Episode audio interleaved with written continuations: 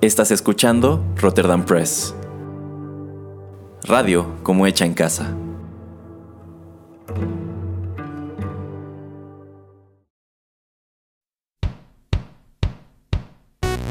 Esto es Rotterdam Chips, pedacitos de nuestra biblioteca que compartimos contigo.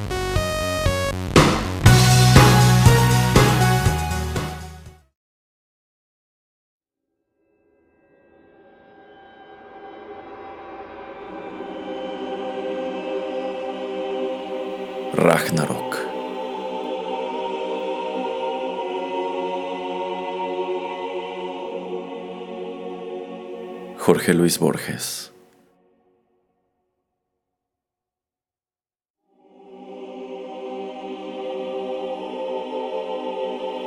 Del libro El Hacedor, 1960.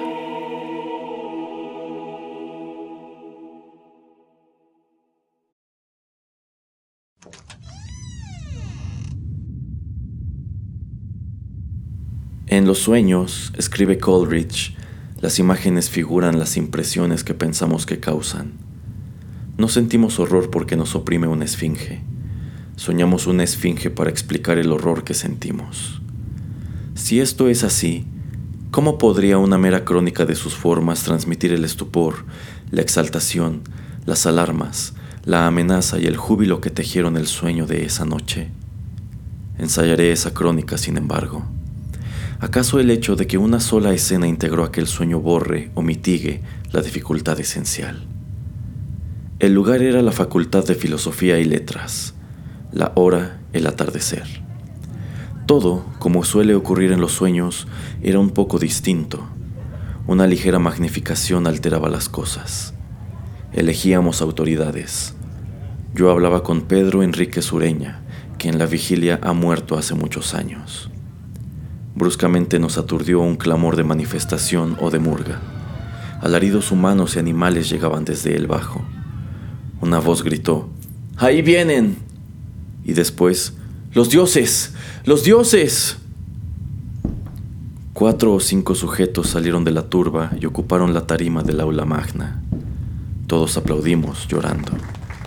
Eran los dioses que volvían al cabo de un destierro de siglos agrandados por la tarima, la cabeza echada hacia atrás y el pecho hacia adelante, recibieron con soberbia nuestro homenaje.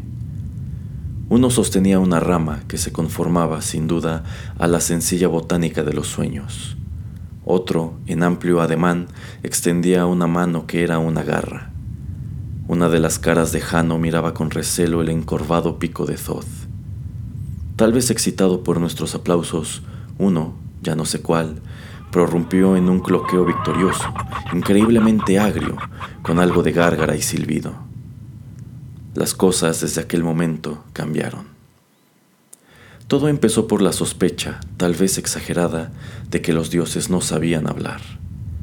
Siglos de vida fugitiva y feral habían atrofiado en ellos lo humano.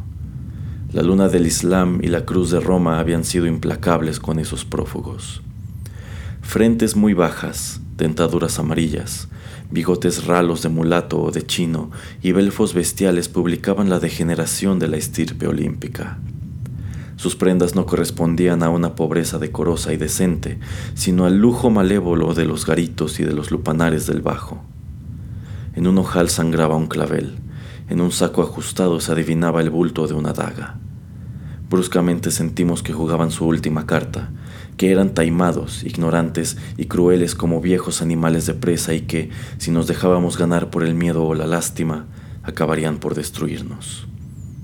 Sacamos los pesados revólveres, de pronto hubo revólveres en el sueño, y alegremente dimos muerte a los dioses.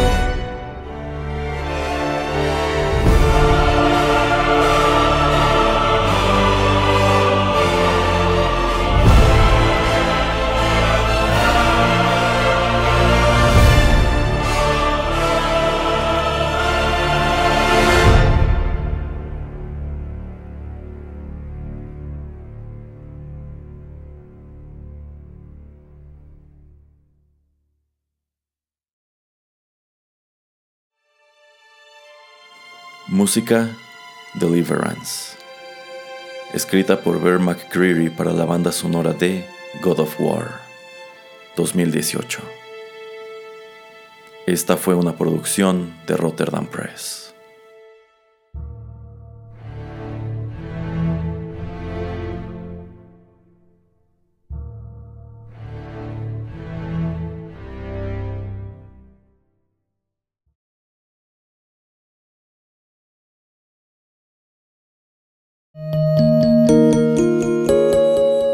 Estás escuchando Rotterdam Press, radio como hecha en casa.